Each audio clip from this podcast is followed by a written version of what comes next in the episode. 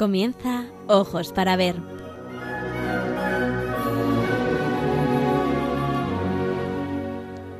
Hoy dirigido por María Ángeles Sobrino.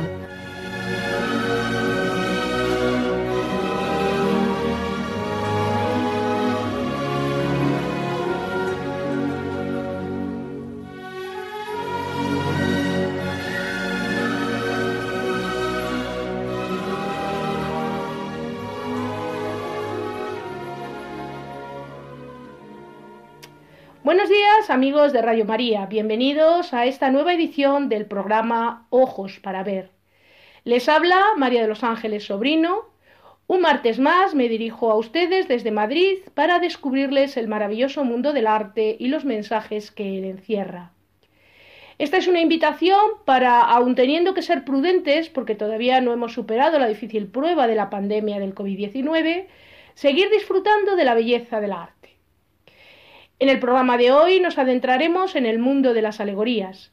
Aprenderemos qué es una alegoría, para qué sirve y la razón de que los artistas utilicen este género pictórico con cierta frecuencia.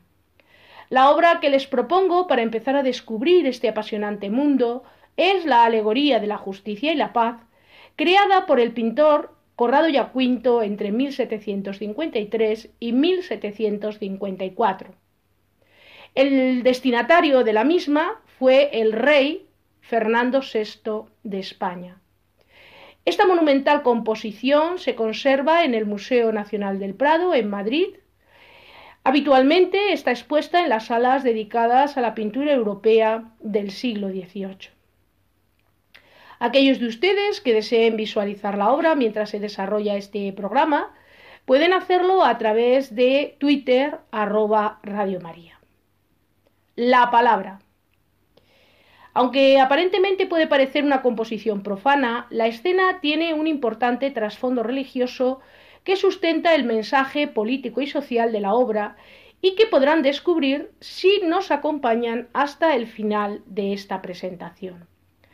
Para explicarlo, no hemos de pasar por alto que el destinatario de la obra era el rey español Fernando VI, y tampoco hemos de dejar de lado el hecho de que la monarquía española ha sido uno de los pilares fundamentales para garantizar la eh, religión católica en Europa.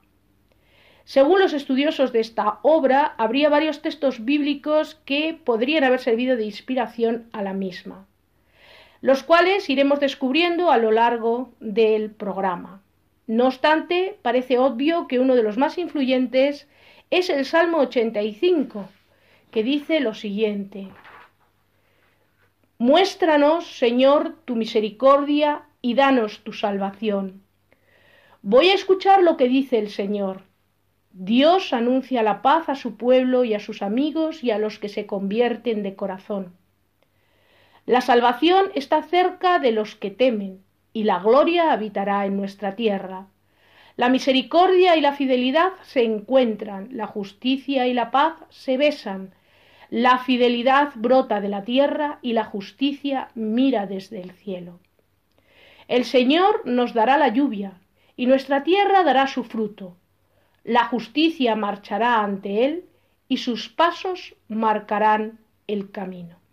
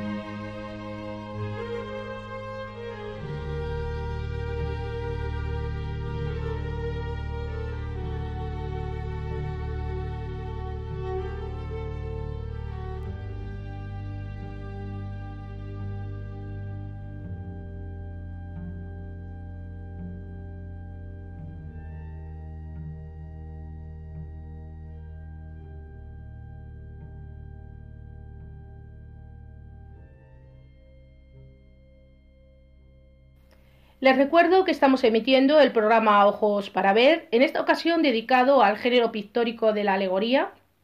La obra que hemos escogido fue pintada entre 1753 y 1754 en Madrid por el pintor italiano Corrado Giaquinto y lleva por título Alegoría de la Justicia y la Paz.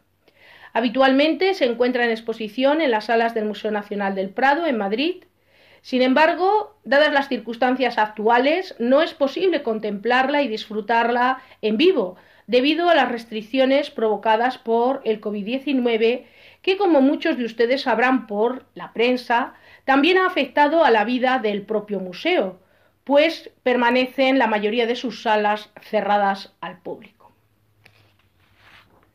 El personaje.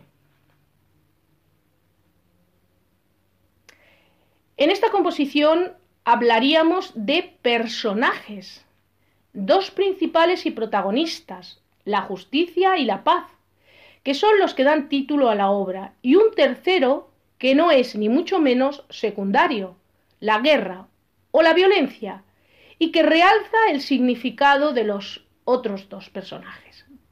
En realidad, lo que vemos son personificaciones de esos conceptos abstractos que desvelaremos más adelante cuando analicemos la obra. Pero hay un personaje oculto en esta composición, en esta historia. Es el rey Fernando VI, para el que, como ya hemos dicho, Corrado Yacuinto compone esta escena. ¿Quién fue Fernando VI? Fernando VI fue un rey triste, y de temperamento pacífico. Era un gran aficionado a la música, a las artes y a la vida contemplativa. Era el cuarto hijo de Felipe V y María Luisa de Saboya. Nació en Madrid el 23 de septiembre de 1713. Al morir dos de sus hermanos mayores, quedó el segundo en la línea de sucesión al trono por detrás de su hermano Luis. La infancia y juventud de Fernando son muy tristes y solitarias, pues no conoció a su madre, porque falleció a los cinco meses de su nacimiento. Además, a los siete meses de fallecida su esposa, el rey Felipe V volvió a casarse con la italiana Isabel de Farnesio. Y ésta se despreocupó por completo tanto de Luis como de Fernando, e incluso impidió la relación con su padre, permitiéndoles solo el contacto por correspondencia. En este ambiente de aislamiento se imaginarán la infancia y juventud desgraciadas en las que vivió o debió de vivir el futuro rey. Solo contaba con la compañía de su hermano Luis. Cuando éste murió, Fernando permaneció solo, debido a que su madrastra intrigaba contra él. ¿Por qué? Pues porque Isabel de Farnesio estaba interesada en proporcionar bienestar y situación en la corte a sus hijos biológicos. De manera que tampoco se cuidó la educación del, del infante, primero infante y luego príncipe. De modo que sabemos que su educación fue más bien escasa. Pero los avatares de la historia quisieron que llegara a ser príncipe de Asturias y después rey de España, a pesar de las intrigas de su madrastra. Tras la abdicación de Felipe V en su hijo Luis y la muerte prematura de éste, el siguiente en la línea de sucesión era Fernando. Pero de nuevo, Isabel de Farnesio se las ingenió, diríamos, para conseguir que Felipe V volviese a reinar y no nombrara sucesor a su hijo Fernando. Y así, Fernando fue nombrado príncipe de Asturias el 25 de noviembre de 1724. Durante 22 años, Fernando ostentó el título de príncipe de Asturias, que le facultaba para participar de pleno derecho en el Consejo de Estado. Pero de nuevo Isabel de Farnesio movió sus hilos y consiguió evitar que participara activamente en el Consejo, privándole así de adquirir la experiencia política necesaria para su futuro reinado. Pero bueno, todo no son desgracias en la vida del rey Fernando, porque se cruzó en su vida la que sería su sostén, la mujer de su vida, la princesa portuguesa Bárbara de Braganza. Se casaron en enero de 1729. Es verdad, y corrían coplillas por Madrid, de que la princesa no era muy agraciada físicamente, pero tenía otras cualidades que la hacían especialmente atractiva y sobre todo fundamental para el futuro rey. Y esto era que tenía una gran cultura, era una mujer de gran sensibilidad, muy religiosa y le encantaba la música. Fue un matrimonio armónico porque Fernando, que no había conocido a su madre y tenía una gran carencia de afecto, contó con el cariño incondicional de su esposa. Es verdad que eh, Bárbara de Braganza siempre tuvo una gran influencia sobre Fernando, pero no es menos cierto que nunca la utilizó políticamente al contrario de lo que había sucedido en el reinado anterior con Isabel, perdón, con Isabel sí de Farnesio y Felipe V. Entre 1729 y 1733, los príncipes vivieron alejados de la corte y tenían muy restringidas las visitas esto hizo que pasaran este periodo en Sevilla y en otras ciudades de Andalucía. Por eso, estos monarcas son especialmente queridos y reconocidos en Andalucía. Isabel de Farnesio quería impedir a toda costa cualquier contacto de el príncipe con la nobleza castellana y los miembros de la corte, que estaban planteando la abdicación de Felipe V, ante el continuo deterioro mental que mostraba el rey. Felipe V murió el 9 de julio de 1746. Cuando Fernando VI subió al trono, la primera medida que adoptó fue ordenar a su madrastra, Isabel de Farnesio, que abandonase el Palacio del Buen Retiro, residencia oficial del rey de España en la época. Un año después, ante el peligro de que conspirase contra él, la obligó a abandonar Madrid y la recluyó en el Palacio de la Granja de San Ildefonso. Desde el punto de vista político, ¿cuál era la situación en España cuando Fernando VI llega al trono? España estaba sumida en plena contienda con Austria en el contexto de la denominada Guerra de Sucesión. Establecida la paz mediante el Tratado de Aquisgrán, que se firmó en 1748, tenía claro cuál debía de ser el papel de España ante los posibles conflictos europeos. La neutralidad. A pesar de las presiones que pudiera recibir tanto por parte de Francia como de Inglaterra. Fernando VI fue un rey popular.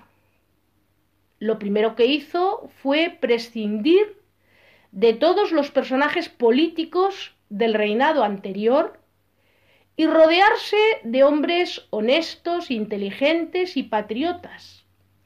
Destacan dos figuras. Por un lado, el marqués de la Ensenada, que fue escogido por su mm, apego por ser partidario de Francia. Y por otro lado, José de Carvajal, partidario de Inglaterra. El rey buscó el equilibrio entre ambos. Y en ese papel de búsqueda del equilibrio, de escoger dos personas que tuvieran intereses encontrados pero que fueran capaces de ponerse de acuerdo, tuvo una gran influencia el confesor real, el jesuita Francisco Rábago. Es muy interesante para entender el cuadro que vamos a comentar, cuál es la base del proyecto político y por extensión social del reinado de Fernando VI. Su proyecto se basaba en paz con Inglaterra y guerra con nadie. La paz le permitió llevar a cabo una política reformista y de recuperación política y económica del país, que la obra Alegoría de la Justicia y la Paz ilustra. En ese momento, durante su reinado, estalló la Guerra de los Siete Años, que enfrentó a Francia con Inglaterra y Fernando VI se negó a tomar partido. La reina Bárbara de Braganza, pilar fundamental en la vida de Fernando, muere en Aranjuez el 27 de agosto de 1758. Esto fue un duro golpe para el rey. El fallecimiento de su amada esposa provocó un, un, agravamiento de la salud del rey, de manera que abandonó Aranjuez y se trasladó al castillo de Villaviciosa de Odón, donde permanecería hasta su muerte acaecida el 10 de agosto de 1759.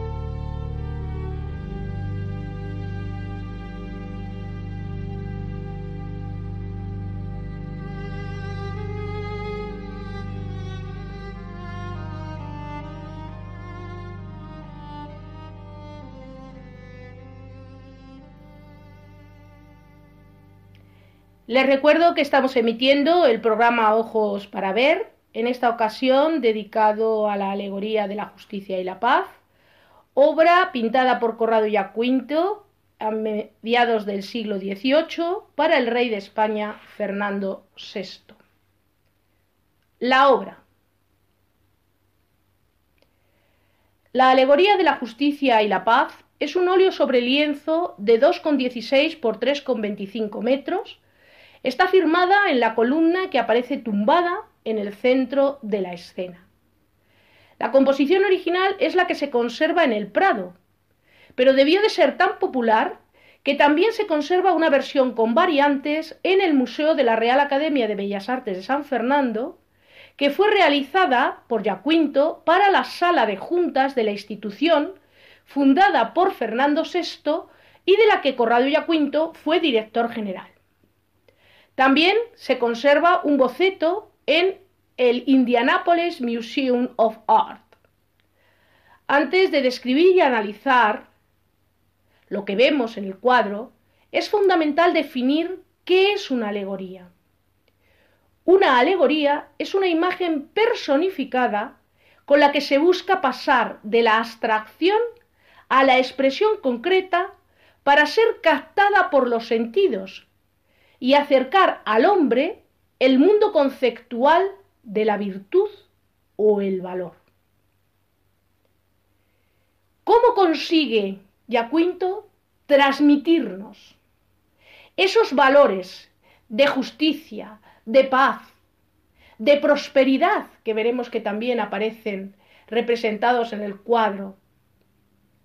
Cuando miramos la obra, vemos una composición monumental, en la que destacan dos grandes figuras en el centro de la escena, alrededor de las cuales se organizan el resto de los elementos que componen la misma.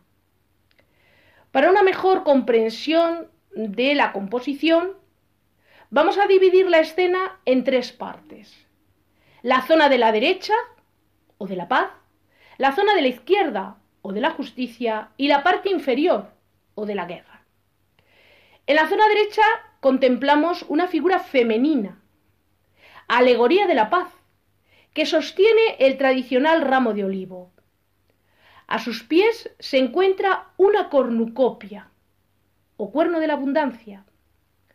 A su lado, un geniecillo porta unas de espigas y otros revolotean cogiendo los frutos de un frondoso árbol. En la parte inferior vemos a un león junto a una oveja, enemigos en la naturaleza y que explicaremos más adelante esta relación. El origen de la iconografía de la alegoría de la paz se encuentra en la iconología de Cesare Ripa, publicado en 1603. Este tratadista italiano explica la personificación de la paz mediante una mujer joven que porta en su mano un ramo de olivo. Esta imagen debe mucho a los textos bíblicos.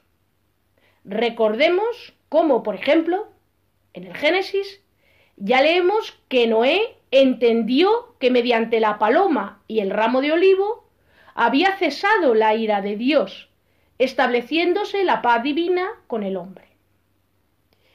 En el siglo XVII, las empresas políticas de Saavedra Fajardo, dedicadas en 1640 al príncipe Baltasar Carlos, presenta el ramo de olivo con una significación que nos remite tanto a la paz como a la abundancia. Para Yacuinto, la paz es causa de abundancia en el Estado una consecuencia de su ejercicio. Para mostrarlo dispone el árbol cargado de frutos y las espigas, elementos ambos que Ripa identifica con la paz y la abundancia, pues en periodo de guerra el hombre no puede cultivar la tierra.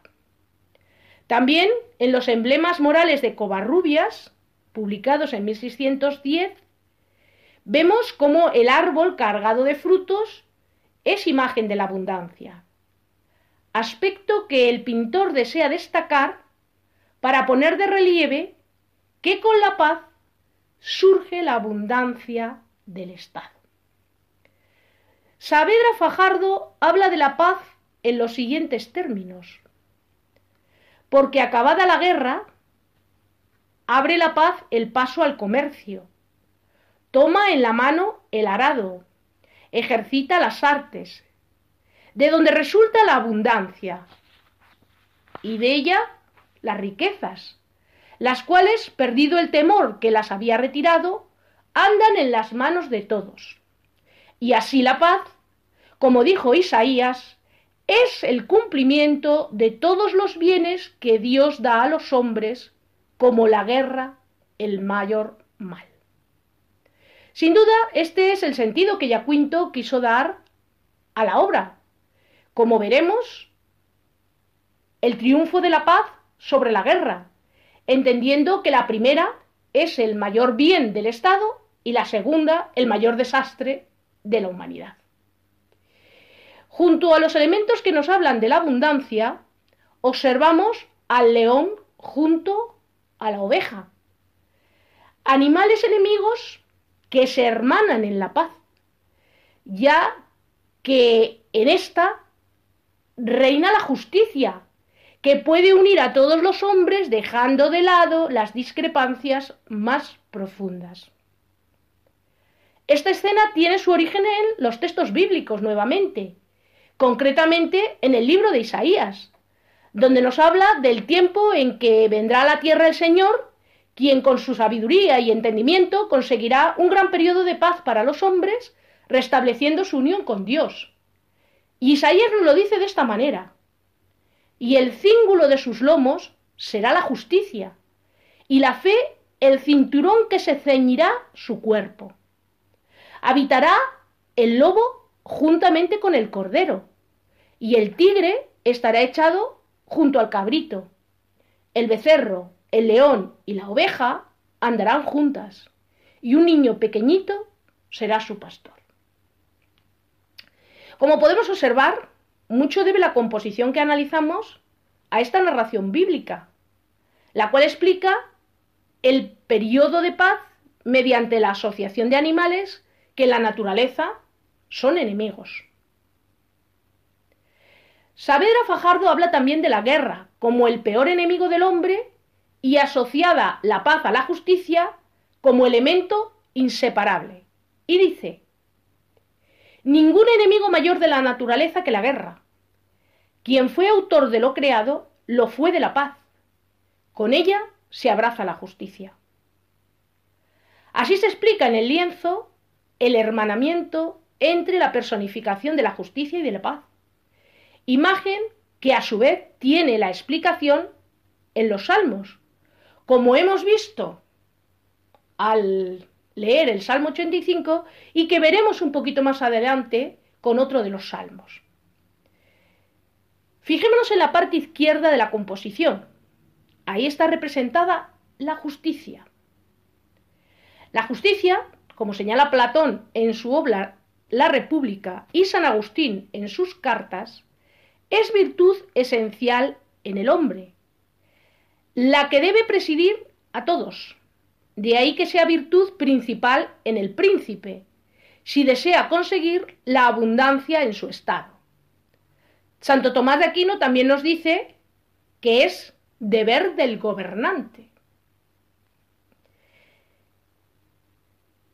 El dar a cada uno lo suyo, en la fórmula romana y también tomista, esto es lo que ha querido recoger y hacer sensible a través del lenguaje artístico Corrado y Aquinto. Ha querido hacer sensible una idea, una virtud aceptada por todos. El artista representa la alegoría de la justicia como una joven vestida de oro y manto blanco, coronada y con el cetro en su mano. Y sobre ella una paloma blanca. Esta imagen está tomada de Ripa. Yacuinto une la imagen de la justicia divina como indica la presencia de la paloma, y la justicia humana, pues la alegoría de la justicia está pintada de manera muy elegante a la moda del siglo XVIII, con el cabello cuidado y recogido. Ripa identifica a la paloma con el Espíritu Santo que comunica la divina justicia al príncipe, tras la cual se consigue la paz en el Estado. En este sentido hay que señalar que en la emblemática del siglo XVII se hacen constantes alusiones al Espíritu Santo para que ilumine tanto al príncipe en su gobierno como a los diferentes miembros del Estado. De este modo se explica que Yacuinto represente a la paloma en un rompimiento de luz que inunda toda la escena. Junto a la justicia vemos un ave que identificamos fácilmente. Es un avestruz, animal que se asocia desde la antigüedad con la justicia, también con el comercio, pero en este caso está asociado a la justicia. Saavedra Fajardo, en la obra, transmite la idea de un príncipe político cristiano, como era Fernando VI. Y dice así, el príncipe ha de tener el estómago de avestruz, tan ardiente con la, con la misericordia que digiera hierros y juntamente sea águila con los rayos de justicia que, hiriendo a uno, amenace a otros. En este texto, Saavedra presenta el concepto de la justicia cristiano, según el cual el rigor de aquella se debe atemperar con la misericordia. En la obra de Yacuinto parece que el artista quisiera señalar al gobernante que la verdadera justicia del Estado no se consigue si no está acompañada de la misericordia. Saavedra también señala otra peculiaridad del avestruz que relaciona el animal con la justicia. Dice así, los egipcios significaban la igualdad que se debía guardar en la justicia por las plumas del avestruz, iguales por uno y otro. Se explica, por tanto, mediante el avestruz, cómo la justicia ha de ser equitativa y misericordiosa, aspectos claramente relacionados con el pensamiento cristiano. En la escena creada por Yacuinto, vemos a la justicia atrayendo hacia sí a la paz, poniéndole la mano sobre el hombro. El abrazo de la justicia y la paz era una escena muy querida por los pintores del barroco. Piensen que Europa estaba en guerra. La fuente de inspiración para los artistas, como hemos dicho, se encuentra también en los salmos cuando se habla de la paz del pueblo de Dios. Y así en el Salmo 84 encontramos estas palabras. Encontrándose juntas la misericordia y la verdad, diéronse un ósculo la justicia y la paz. La verdad brotó de la tierra y la justicia nos ha mirado desde lo alto del cielo, por lo que derramará el Señor su benignidad y nuestra tierra producirá su fruto. Si miramos atentamente el cuadro, veremos que la justicia y la paz están representadas triunfantes, victoriosas, están sentadas las dos como grandes matronas del mundo antiguo sobre esas nubes maravillosas. ¿Y sobre quién han vencido? ¿A quién han vencido? ¿A quién han aplastado? A la guerra. La alegoría de la guerra aparece derrotada en la parte inferior de la composición. La guerra es una figura aterradora. Junto a ella aparecen una serie de elementos alusivos a su condición, como por ejemplo el carcaj. Dos geniecillos queman las armas y anuncian el fin de la guerra, mientras otro porta una flecha que se dispone a clavarle a la guerra, para señalar su derrota definitiva por la justicia y la paz. Es muy interesante también que observen cómo la justicia señala hacia la guerra. Junto a la imagen de la guerra están los fasces, imagen emblemática de la justicia, pues era el armamento e insignia de los pretores romanos. Por tanto, vemos cómo en la guerra faltan la clemencia y la justicia. Estos significados se potencian al aparecer otros elementos asociados a la justicia, como la espada, la balanza y la columna, caídos a los pies de la justicia. Una curiosidad. Observe la figura de la guerra. Sujeta un libro. ¿Qué puede esto significar? Bien, pues la explicación la encontramos en una carta del pintor flamenco Pedro Pablo Rubens, que al explicar su obra Los horrores de la guerra, en la que aparece el dios Marte, el dios de la guerra, pisoteando un libro, dice, creo, si bien recuerdo, que también puede verse en el suelo, bajo los pies de Marte, un libro y unos dibujos en papel, para dar a entender que pisotea también, entiéndase, la guerra, la literatura y las demás artes.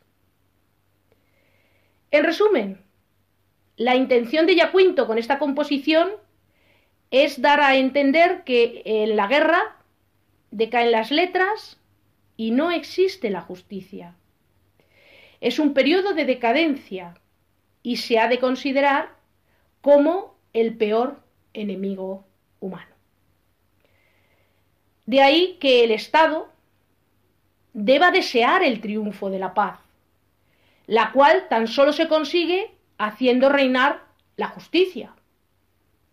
Una justicia que a imitación de la divina temple el rigor con la misericordia. Con la paz llega la abundancia del Estado, aspiración de todo gobernante. De ahí que aparezcan geniecillos avivando el fuego para destruir las armas y poner fin a la guerra.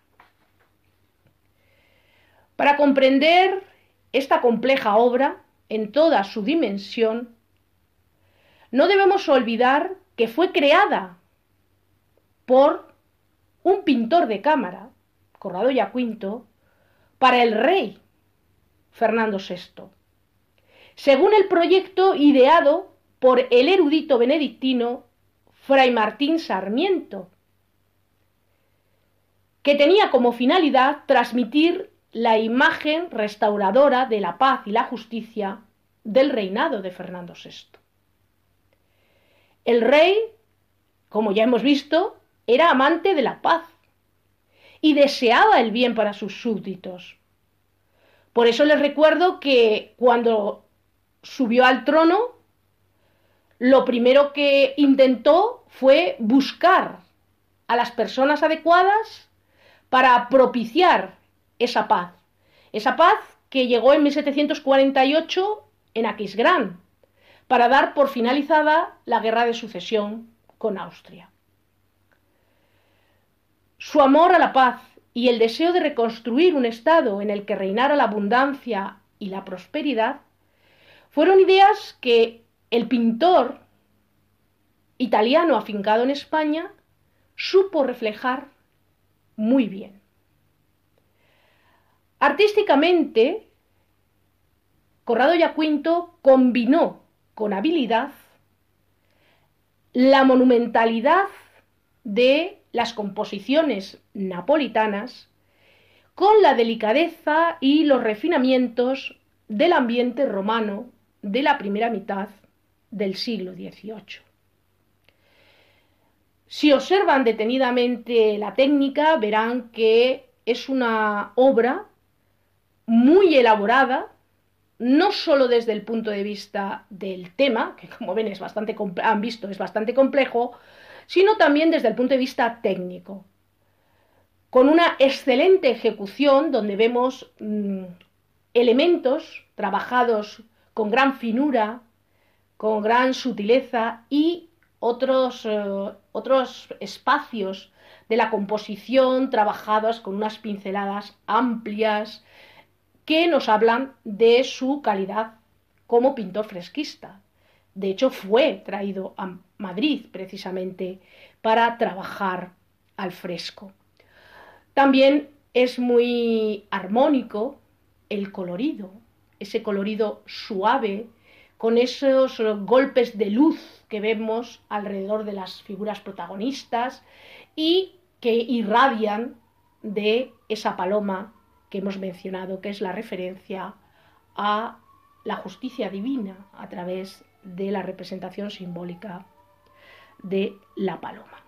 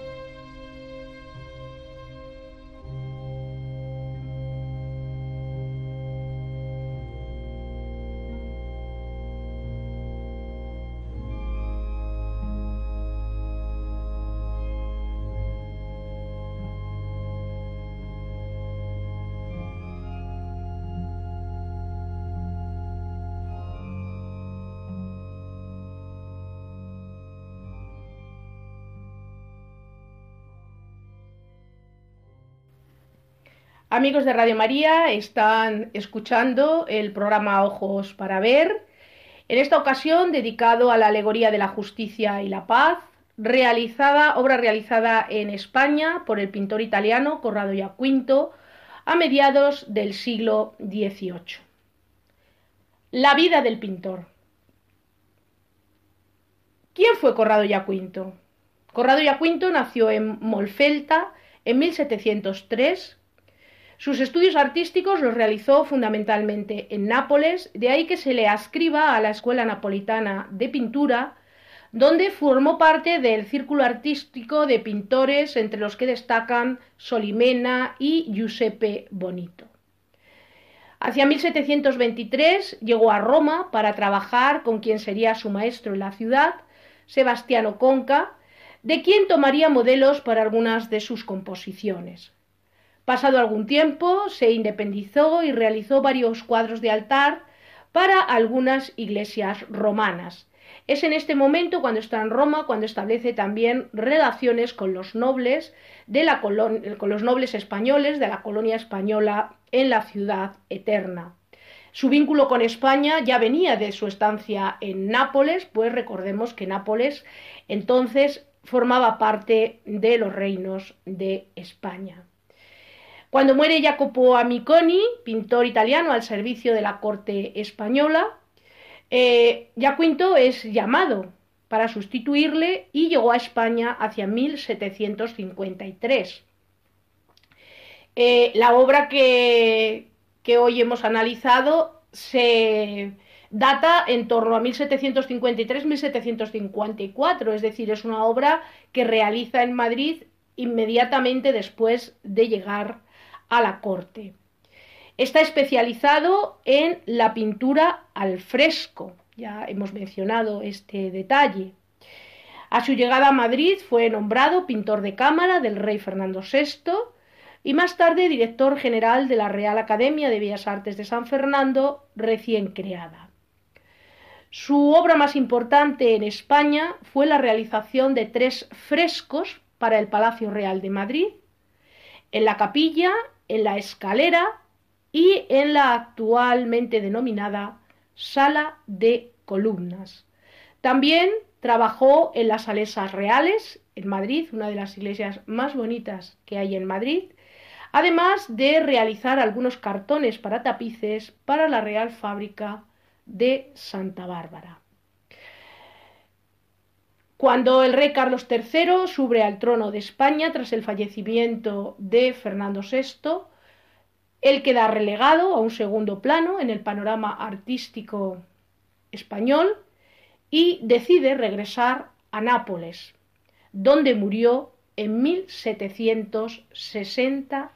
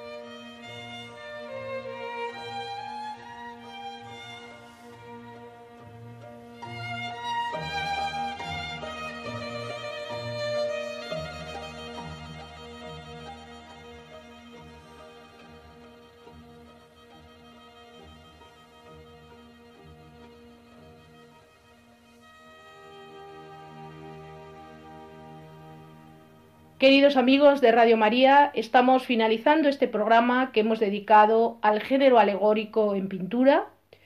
En él hemos descrito y analizado la obra Alegoría de la Justicia y la Paz, compuesta por Corrado y Aquinto para el rey Fernando VI en Madrid a mediados del siglo XVIII. Nos hemos adentrado en el mundo de la alegoría y su importancia en el ambiente cortesano de la Europa moderna para contextualizar la obra hemos analizado brevemente el momento histórico en que se gestó la composición. Igualmente, para llegar a su mensaje oculto, nos hemos referido con unas pinceladas a la relación que se establecía en la época entre la religión y la política a través del apasionante mundo de los emblemas. Antes de finalizar, quisiera que me permitieran que les recite el epigrama del emblema 94 de Juan Solórzano, recogido en Emblemata Regio Politica, publicado en 1552. Con mis mejores deseos de paz y amor para todos. Dice así. Las armas deshaga el fuego, Señor, y levanta pira de espadas la dulce paz que las destruya y derriba. Venablos, dardos y flechas en centellas convertidas, ardan y prueben la llama, lanza y escudo aunque giman. Los campos y las ciudades fecunden estas cenizas, como en los entierros suden fertilizar esparcidas. Extiendan sus agradables brazos la mimbre y repita de la copia de Amaltea la abundancia peregrina. Acompañando a esta presentación, hemos puesto unos fragmentos musicales de un artista del siglo XVIII, Alborini. Amigos, llegado este momento, me despido de ustedes confiando en que el programa haya sido de su agrado e interés y dándoles las gracias por acompañarnos un martes más. Les emplazo para un próximo programa y les invito a que sigan en la radio de la Virgen, nuestra Madre del Cielo. Que Dios les bendiga y les acompañe en estos momentos excepcionales en que nos encontramos. Feliz verano y hasta un próximo programa.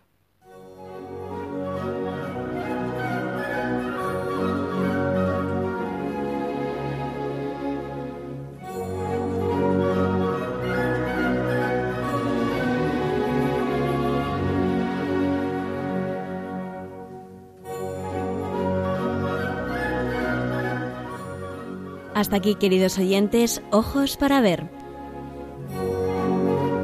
Hoy con la dirección de María Ángeles Sobrino.